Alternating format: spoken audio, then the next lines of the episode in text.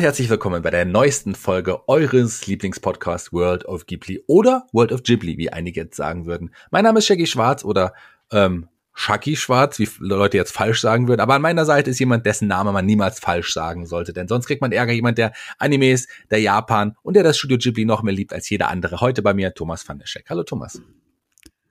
Hm, Konnichiwa, Shaggy Senpai. Und der Animes und Japan mehr liebt sogar als sich selbst. Shaggy und seine Katze. Ist es so? Okay, das merke ich mir zukünftig. Aber äh, Animes ist ein gutes Stichwort. Wir haben heute einen tollen Film ausgesucht. Über, auf den sprechen wir gleich oder über den sprechen wir gleich. Aber lass uns noch mal kurz zurückblicken, denn wir haben ja auch gesagt, das Banzai Filmfestival ein großer Erfolg, aber die Banzai Filmnacht, auch das war ein Riesenerfolg. Die liegt ja kurz Zeit hinter uns. Was war denn da los, lieber Thomas?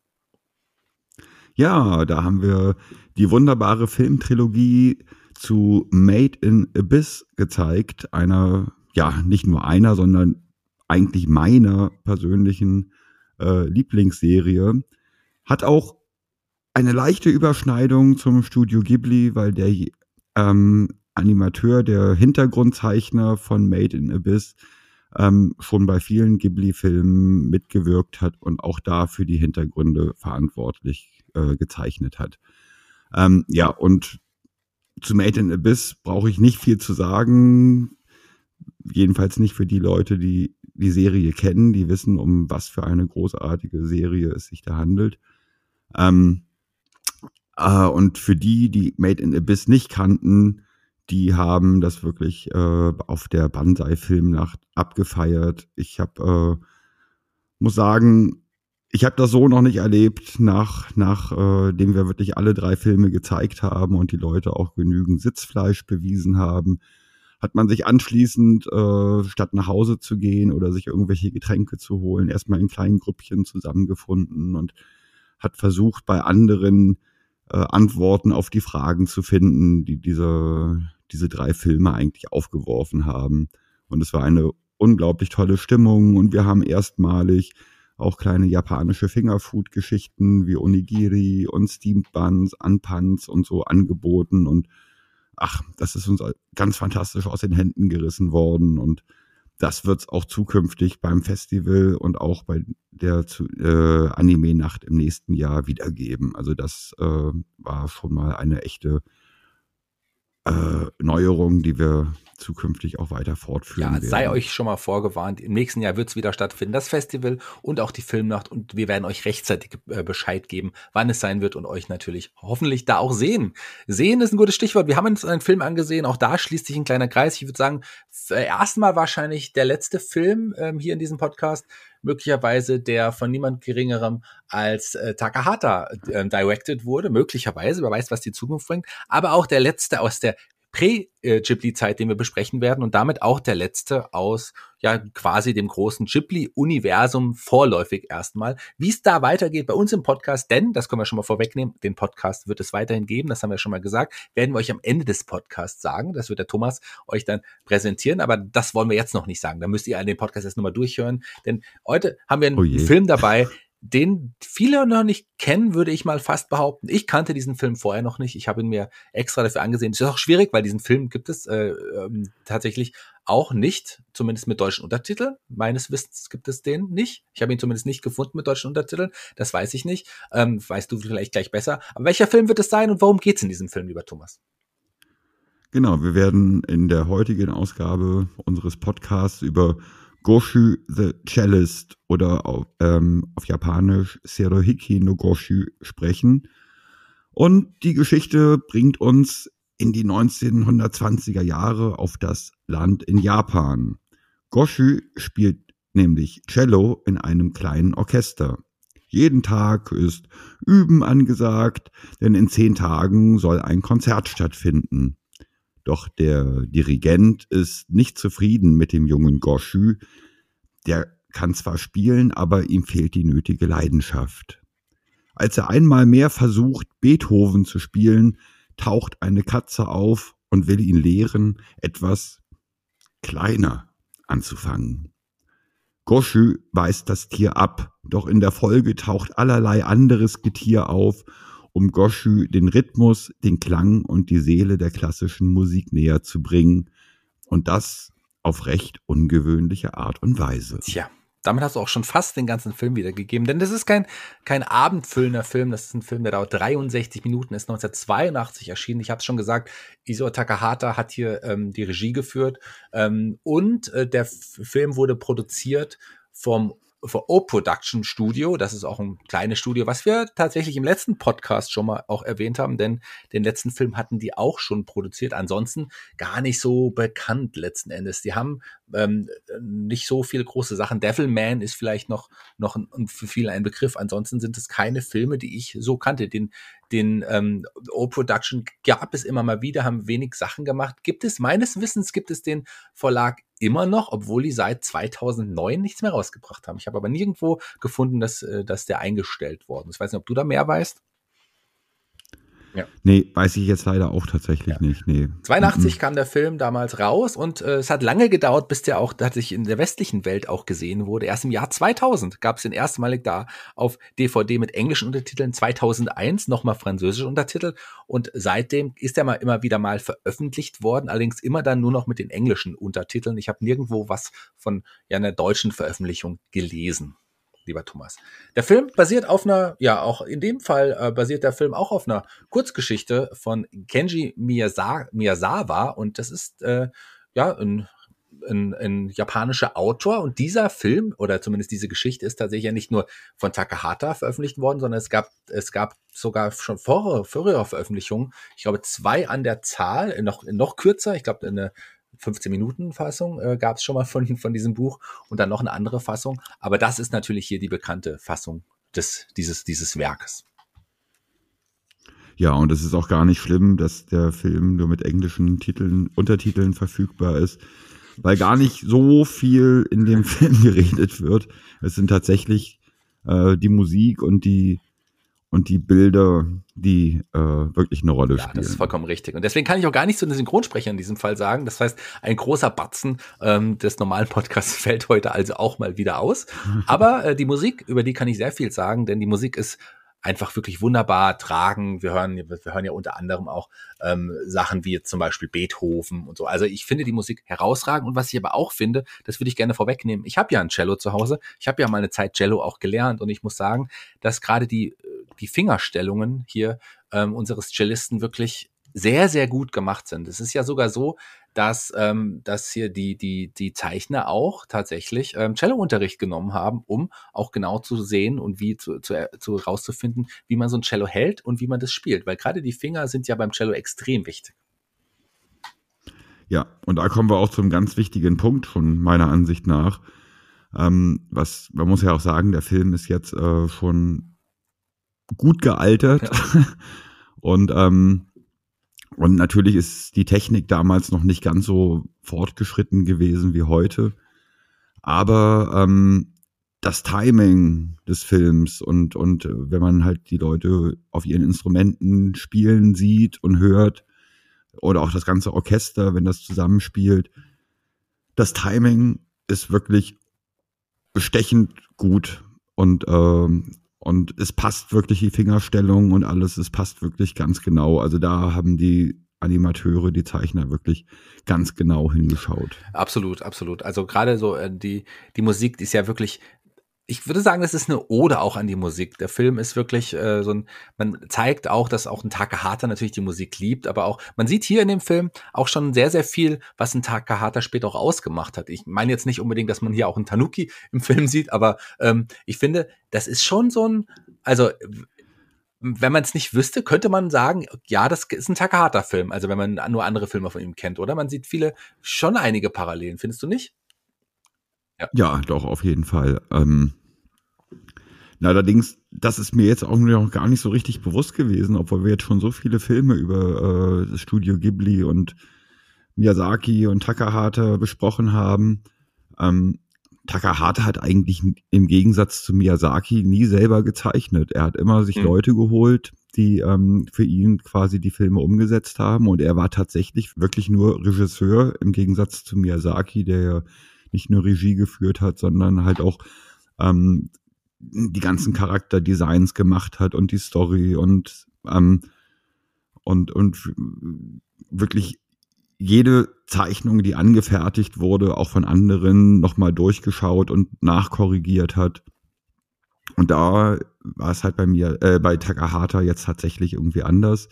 Der hat wirklich das Drehbuch geschrieben, hat die Regie geführt, ähm, aber umgesetzt worden ist es immer von anderen Zeichnern. Deswegen sind auch bei vielen seiner Filme ähm, ist der Stil auch kein durchgehender, sondern, sondern sind immer ein bisschen unterschiedlich, weil er dann auch mit unterschiedlichen Leuten gearbeitet hat und jemand anders für das Charakterdesign und so weiter zuständig gewesen ist.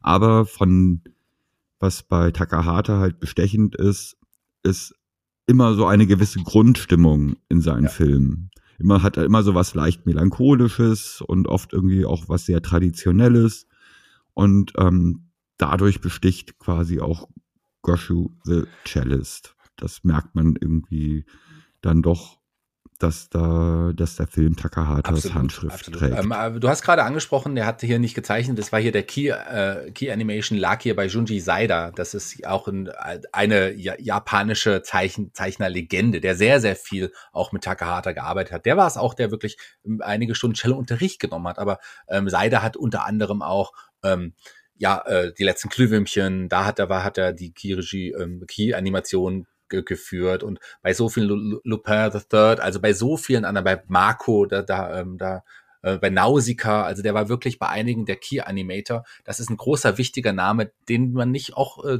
so selten nennen sollte, weil der wirklich entscheidend auch war. Sein, ich mochte, mag seinen Stil, ich mag seine Zeichnung, der hat sich auch wirklich ja, allein auch dadurch, dass er, ähm, dass er ähm, hier sich wirklich auch Cello-Unterricht genommen hat.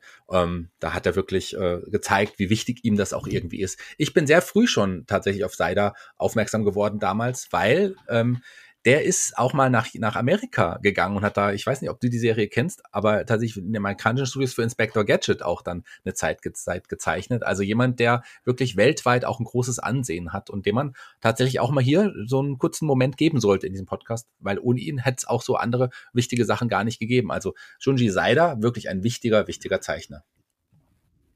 Ja, jetzt hat er seine fünf Minuten bekommen ja, bei uns. Hat er sich auch verdient. Ähm, ansonsten in dem Film, genau. Tiere haben wir gesehen. Ich habe gerade Tanuki angesprochen. Wir haben natürlich äh, ja ähm, Maus und und Kuckuck und und und und so weiter und so fort. Die spielen hier auch eine Rolle, weil sie natürlich unserem lieben Cellisten dann auch helfen, ähm, ein besserer Musiker zu werden.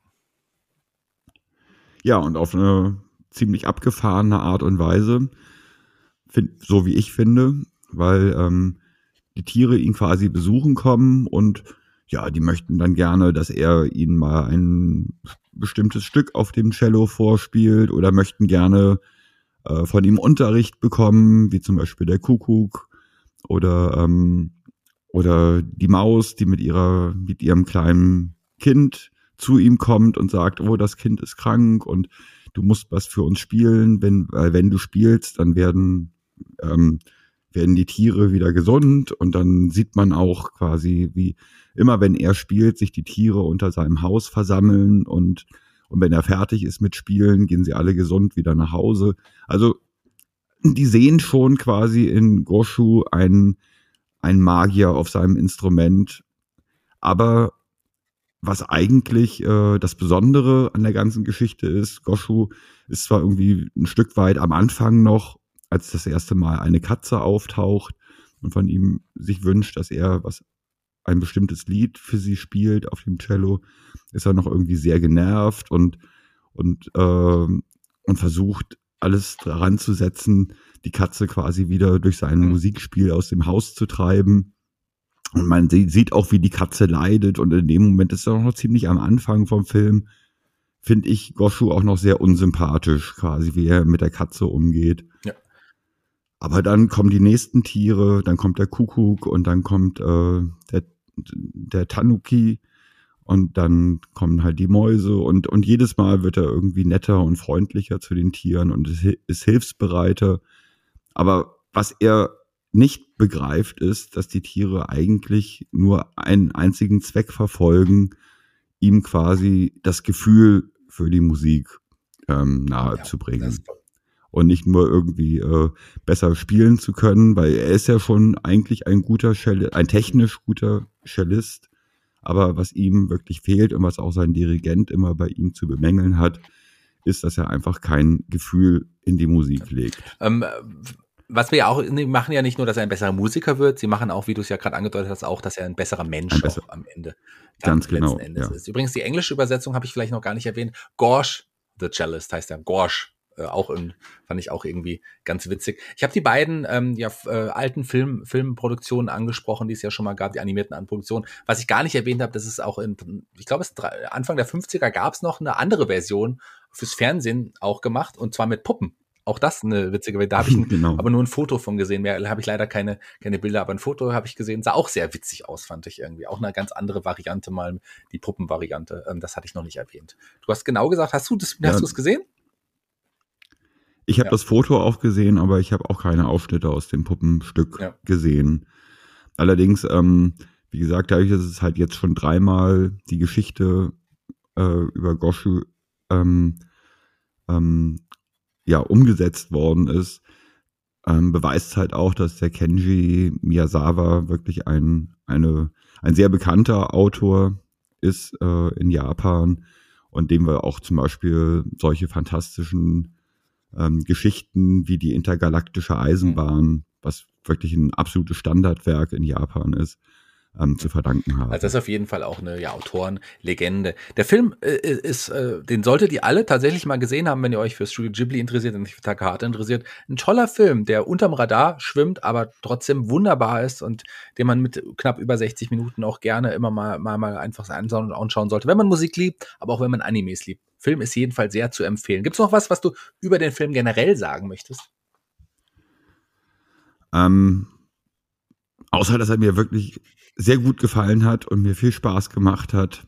Und, ähm, und dass ich auch witzig fand, dass es eine ähm, wirkliche Parallele gibt, meiner Ansicht nach, zu äh, A Christmas Carol mhm. von Charles Dickens, wo ja quasi ähm, der Protagonist von drei Geistern äh, besucht wird und er quasi dadurch auch dann letztendlich zu einem besseren Mensch wird ähm, was ja auch dann quasi von Disney umgesetzt worden ist oder ähm, in einer Realverfilmung mit Bill Murray. Ähm, überhaupt diese ganze, ganze Thematik irgendwie, äh, ein böser Mensch oder ein nicht sympathischer Mensch wird äh, ähm, durch den Besuch von hier bei Gosh the Cellist von Tieren oder Charles Dickens halt von den Geistern der Vergangenheit, der Gegenwart und der Zukunft besucht wird, dann ähm, letztendlich zu einem besseren Menschen. Also das ist wirklich die Kernaussage des Films und ansonsten ähm, werden wir halt mit wunderschöner Musik von Beethoven und anderen großen Komponisten äh, konfrontiert und ähm, und diese Musik ist eigentlich auch das Element, was den Film trägt. Ja, Hast du vollkommen richtig gesagt. Also, dann lass uns doch direkt auch den Film bewerten. Wir haben ja am Ende noch was anzukündigen. Und ich bin gespannt, wie er abschneiden wird, weil mir hat er ausgesprochen gut gefallen, überraschend gut sogar. Das, da war ich, ähm, weil ich ihn nicht kannte, weil ich auch dachte, 60-Minuten-Film, hm, was kann das, was kann da kommen? Aber äh, ich war begeistert. Und dann fangen wir doch an mit unserem VOG-Ranking, lieber Thomas. Ganz genau, weil der Podcast sollte jetzt nicht länger dauern als der Film. Ganz richtig, wäre seltsam in diesem Fall. Aber schaut euch den Film selber an. Ähm, das lohnt sich auf jeden Fall. Auf jeden Fall lohnt sich auch unser Walk-Ranking. Ihr kennt es, acht Punkte ist das Maximum. Ähm, wir haben verschiedene Kategorien und am Ende ähm, machen wir den Durchschnitt und stellen es unserem persönlichen Geschmack gleich. Und da bin ich ganz gespannt, wie der Film bei dir abschneidet, denn wie gesagt, mir hat er richtig gut gefallen. Wie fandst du die Umsetzung, Thomas? Ja, also bei der Umsetzung ähm, kann man halt, wie ich schon äh, vorhin erwähnt habe, der Film ist äh, gut gealtert, aber trotzdem wirklich nicht auf dem Standard, was man normalerweise vom Studio Ghibli erwartet oder was ähm, heutzutage jetzt irgendwie der Maßstab ist. Ähm, aber er sieht fantastisch aus und vor allem, wie gesagt, auch das Timing ist großartig, wie die Musiker ihre Instrumente spielen und wie es wirklich zu der Musik passt. Also das ist, ist wirklich schon ganz toll. Ähm, und man sieht auch viele kleine Details, die irgendwie sehr schön und sehr interessant sind. Aber so richtig, äh, wirklich beeindruckende Bilder, ähm, ähm, wie, wie man sie vom Studio Ghibli aus den, oder aus den Ghibli-Zeiten dann kennt oder auch aus dem Werk vorher von äh, Takahata, was wir besprochen haben, Cheese the Bread. Da fand ich, waren irgendwie wesentlich mehr Details und die Hintergründe waren auch viel detailreicher und schöner umgesetzt. Deswegen ähm, kann ich diesmal nicht acht Punkte oder wie bei Cheese the Bread sieben Punkte geben, sondern ich gebe ausnahmsweise diesmal nur. Ja, das sehe ich, dass wir da tatsächlich komplett anderer Meinung sind. Äh, schon war ja schon beim letzten Film so, sehe ich hier auch wieder anders, weil ich gerade das auch total mag, weil dadurch die Musik auch mehr in den Vordergrund rückt. Ich habe es auch auf die quasi Umsetzung des äh, Ursprungswerk bezogen auch und das äh, finde ich hat man hier sehr sehr gut und und intensiv gemacht, hat das hat äh, das gebracht, was total wichtig für die Story war. Und das hat mich total überzeugt. Also ich fand die Umsetzung richtig gut gelungen. Na klar, also was den Stil angeht, da kann man noch mehr draufpacken und man ist auch besseres oder anderes gewöhnt, äh, was das Studio Ghibli anbetrifft. Das stimmt. Deswegen habe ich hier nicht die volle Punktzahl gegeben. Wäre auch äh, tatsächlich nicht richtig. Aber ich habe trotzdem sieben Punkte hier gegeben bei meiner Bewertung tatsächlich. Wie sieht's bei der Action aus? Oder wolltest du und was dazu sagen? Ich wollte nur sagen, dass äh, ich durchaus verstehen kann, dass du sieben Punkte gibst und, äh, und die sind auch gerechtfertigt. Aber ich denke, äh, meine Einschränkungen, die ich gemacht habe, weshalb ich nur sechs gebe, sind ja, ebenso absolut, absolut. ähm, da vollkommen richtig. Action, äh, ich habe es gerade schon angesprochen, gibt's hier nicht so viel, aber tatsächlich doch mehr, als man eigentlich vermuten würde, wenn man sich nur den Podcast angehört hat. Genau, es gibt also so wunderschöne Sequenzen, ähm, wo äh, ähm, ich glaube, das ist die Pastorale von Beethoven. Da gibt es dann irgendwie eine, ein, eine Unwetter. Situation und das ganze Orchester löst sich auf einmal, während sie das Stück spielen, aus, äh, auf und werden irgendwie vom Wind weggeweht und dann kommt der Donner und, und, und alles, alles zucken zusammen und also das ist, da, das ist zum Beispiel eine ganz, ganz großartige Szene und die finde ich ist auch sehr actionlastig. Dann haben wir die Szene mit der Katze, die Goshu gerne vergraulen möchte und wo er alles dran setzt, äh, um sie aus dem Haus zu treiben. Und man sieht, wie die Katze leidet und von einer Ecke die, des Zimmers ins andere springt und eigentlich am liebsten das Zimmer verlassen möchte, aber nicht, aber keinen Ausgang findet das ist äh, schon sehr actionreich irgendwie dargestellt und, und auch wirklich sehr gut gemacht. Und davon gibt's im ganzen 63-minütigen Film immer wieder so kleine Sequenzen, die wirklich hervorstechen. Und äh, ja, also von dem, was da passiert, wären, sind fünf Punkte für Action, fünf von acht durchaus gerechtfertigt. Ja, ähm, viel mehr kann ich gar nicht dazu sagen. Also 100 Prozent meine Meinung. Auch ich habe fünf Punkte gegeben. Beim Humor, da bin ich gespannt, ähm, was du da noch zu sagen hast. Weil auch hier genau das Gleiche. Man würde meinen, so wie wir erzählt haben, so viel Humor ist nicht vorhanden. Aber es gab doch einige Momente, die zum Schmunzeln mich angeregt haben. Dich wahrscheinlich auch, oder? Ja. Genau. Es, ja, genau. Es gab viele, viele Schmunzelsituationen oder so äh, Moe, Kawaii-Situationen die einfach irgendwie niedlich waren, die einfach schön waren und wo man dann irgendwie schmunzeln musste.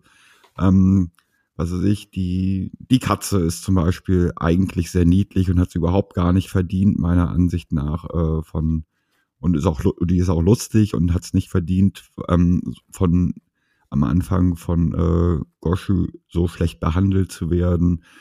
Der Tanuki ist super süß, wie er, und lustig, wie er ähm, mit seinem Trommelstock irgendwie den Takt äh, ähm, auf, auf äh, dem Cello schlägt, um quasi den Takt vorzugeben zu dem Stück, was Goshu spielt.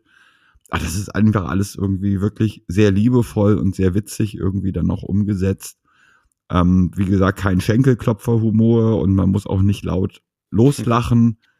Ähm, aber das ist ja auch so eigentlich so ein Takahata-Ding. Das ist eher so ein, so ein hintergründiger, eher so ein tiefgründigerer Humor in seinen Filmen und das kommt hier auch wieder zu tragen.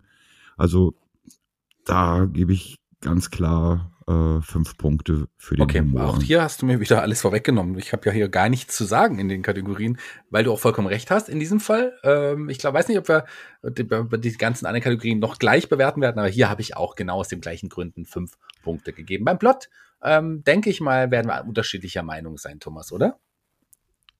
Weiß ich noch nicht, mal gucken. also, äh, der Plot ist kein großer, es geht quasi um die Entwicklungsgeschichte von Goshu, wie er quasi durch die Tiere lernt, nicht nur ein besserer Musiker, sondern ein besserer Mensch zu werden.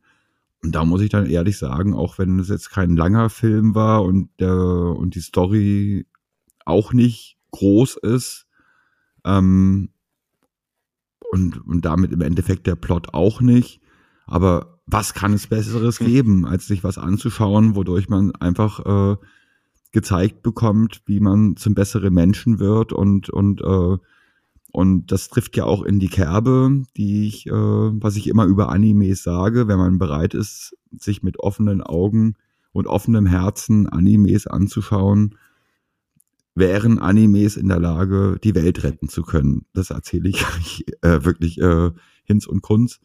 Und ähm, und das finde ich äh, bringt die Geschichte sehr gut rüber und deswegen, auch wenn es nur ein kurzer Film war und die Story jetzt nicht so groß war, der Plot ist fantastisch, die Entwicklungsgeschichte ist toll, die Message ist toll da gebe ich doch gerne sieben Punkte. Ja, da sind wir tatsächlich doch unterschiedlicher Meinung. Aber du hast auch hier fast das Richtige äh, gesagt, denn ähm, der, der Plot ist nicht groß, die Geschichte ist nicht groß, hier passiert nicht so viel. Das stimmt, hier passiert aber schon doch auch einiges, aber etwas, was man schon in hunderten von Filmen und Serien auch schon des Öfteren gesehen hat. Ein Mensch verändert sich zum Guten, was natürlich immer eine gute Story ist. Auch die, die Herangehensweise ähnelt vielen Dingen. Du hast den Vergleich ähm, zu Christmas Carol ähm, zum Beispiel auch schon ähm, aufgezeigt. Also ich finde das gut, ich mag das gerne, ich sehe sowas immer gerne, aber mich hat das jetzt der Plot nicht umgehauen, weil er einfach nichts Neues ist. Und deswegen habe ich hier nur die sechs Punkte gegeben. Das ist der einzige Grund. Aber ähm, zur Musik, ganz kurz, ähm, zur Musik können wir, glaube ich, also wenn wir da nicht äh, gleicher Meinung sind, dann fresse ich einen Besen, oder Thomas? Oh, ja, also wir sind ja gewohnt vom Studio Ghibli mit fantastischer Musik wie Joe Hisaishi äh, ähm, in Kontakt zu kommen. Und Joe Hisaishi zählt ja tatsächlich heutzutage zu einem der wichtigsten und bekanntesten und erfolgreichsten äh, klassischen äh, Komponisten, zeitgenössischen Komponisten. Ähm, und oftmals kann man sagen, so ja, seine Musik ist tatsächlich irgendwie auch an die Großen der klassischen Musik angelehnt. Ähm, aber bei Goshu the Cellist haben wir wirklich die ganz großen ja. der klassischen Musik irgendwie äh, bekommen wir zu hören, wie Beethoven und Beethoven ist sowieso mein Lieblingskomponist ähm, äh, aus der klassischen Zeit und ähm, allein aufgrund dessen kann man schon gar nicht anders. Wenn wir Joe Hisaishi eigentlich immer zwischen sieben und acht bewertet haben von, bei seiner Musik, äh, kommen wir hier nicht drum rum, ich jedenfalls nicht, für die Musik auch acht Punkte zu geben, weil wir reden hier über Ganz Beethoven. genau, wir reden über Beethoven. Viel größer und besser geht's eigentlich auch gar nicht, wenn man sich die Komponisten überhaupt anschaut, würde ich fast sagen. Auch ich bin großer Beethoven-Fan. Ich äh, bin auch ein Anhänger der klassischen Musik, aber gerade hier so auch jemand, der mal versucht hat, zumindest auf dem Cello zu spielen, ähm, muss ich ganz klar sagen, viel besser geht's musikalisch nicht. Und man hat es auch schön eingebunden, weil es halt auch die Story ist. Da geht es ja hier um Musik und es geht hier nicht anders als acht Punkte zu geben. Ja, Ganz geweint genau. habe ich leider nicht so oft. Ich weiß nicht, wie oft hast du geweint, wie viele Tränen hast du verdrückt? Hast du sie gezählt und dann in Punkte umgewandelt oder wie hast, bist du hier zum Heulsusen-Faktor gekommen?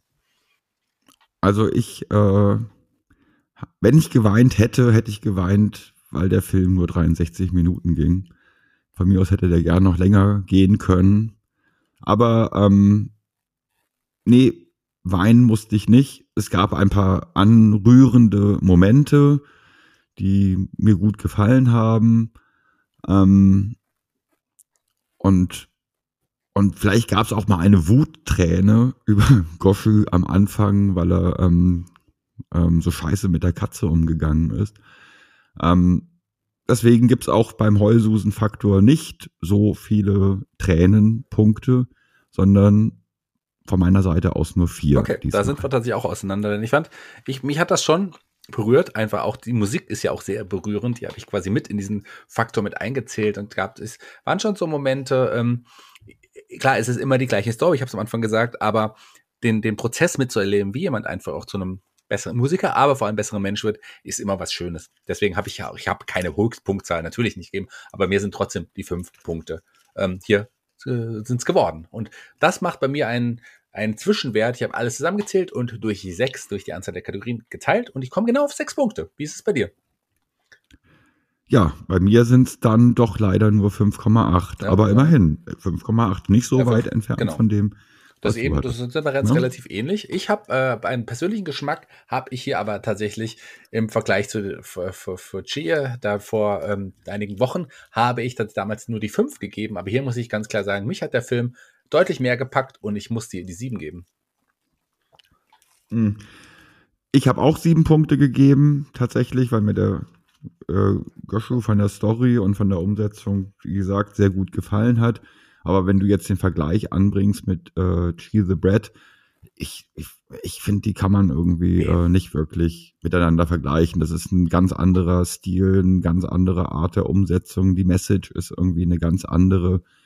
Ähm, ähm, da hatte ich zwar auch schon sieben Punkte gegeben, aber das waren sieben andere Punkte als die sieben Punkte, die ich jetzt gegeben habe. Bei mir bekommt der Film insgesamt 17, äh, nicht 17, 13 Punkte, aber landet auf dem 17. Platz. So rum ist es richtig, 17. Platz. Bei dir 12,8 und landet bei dir auf dem 14., wenn ich es hier richtig sehe, auf dem 14. Platz. Spannend. Ähm, damit in deiner Top 15. Mhm. Und was die Gesamtwertung angeht, Thomas, sieht es eigentlich auch gut aus, oder?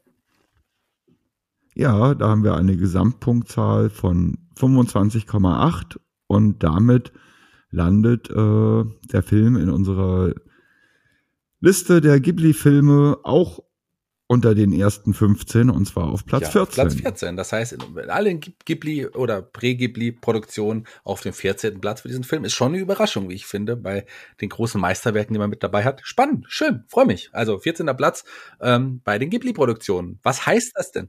Na gut, na gut, aber es muss sich, man muss ja auch sagen, ähm, es ist nicht wirklich der 14., weil äh, der 14. Platz, der muss sich geteilt werden mit anderen Filmen noch, die auch quasi auf dem 14. Platz gelandet sind, weil sie dieselbe Punktzahl am Ende erlangt haben.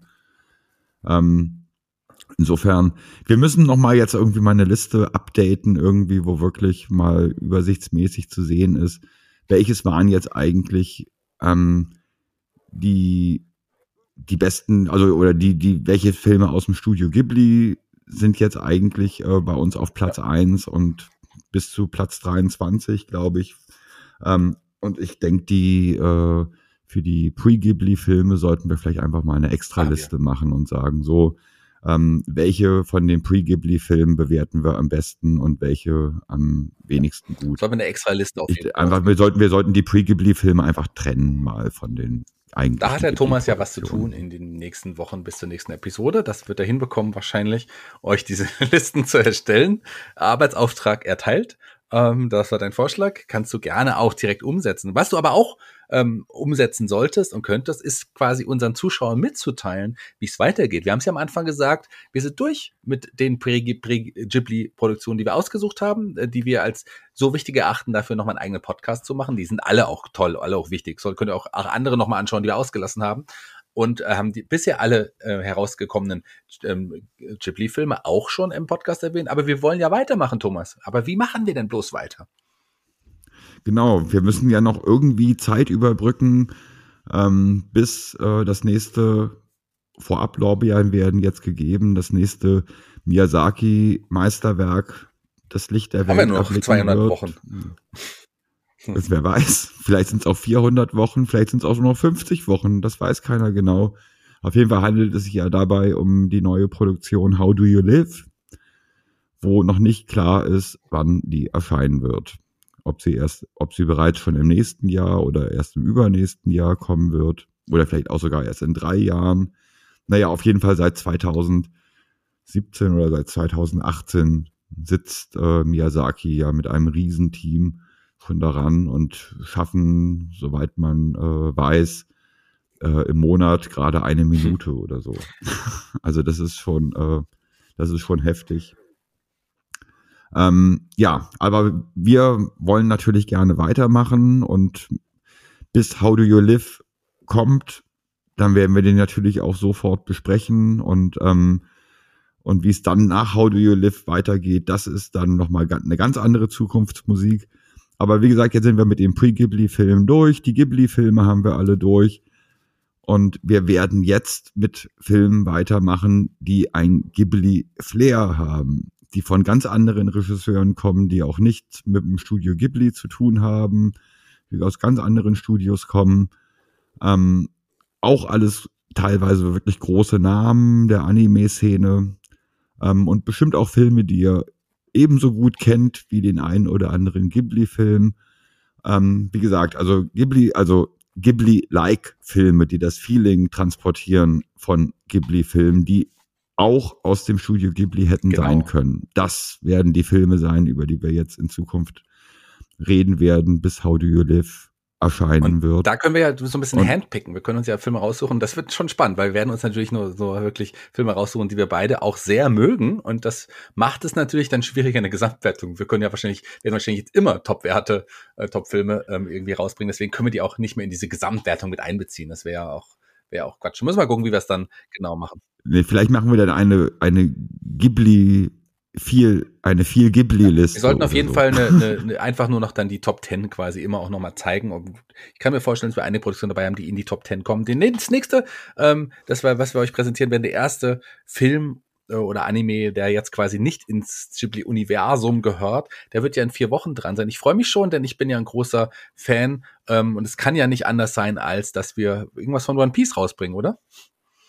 Oder habe ich mich jetzt unbeliebt gemacht? Ähm, nee, wir, war das nicht Naruto? Naruto habe ich nicht nee. geschaut.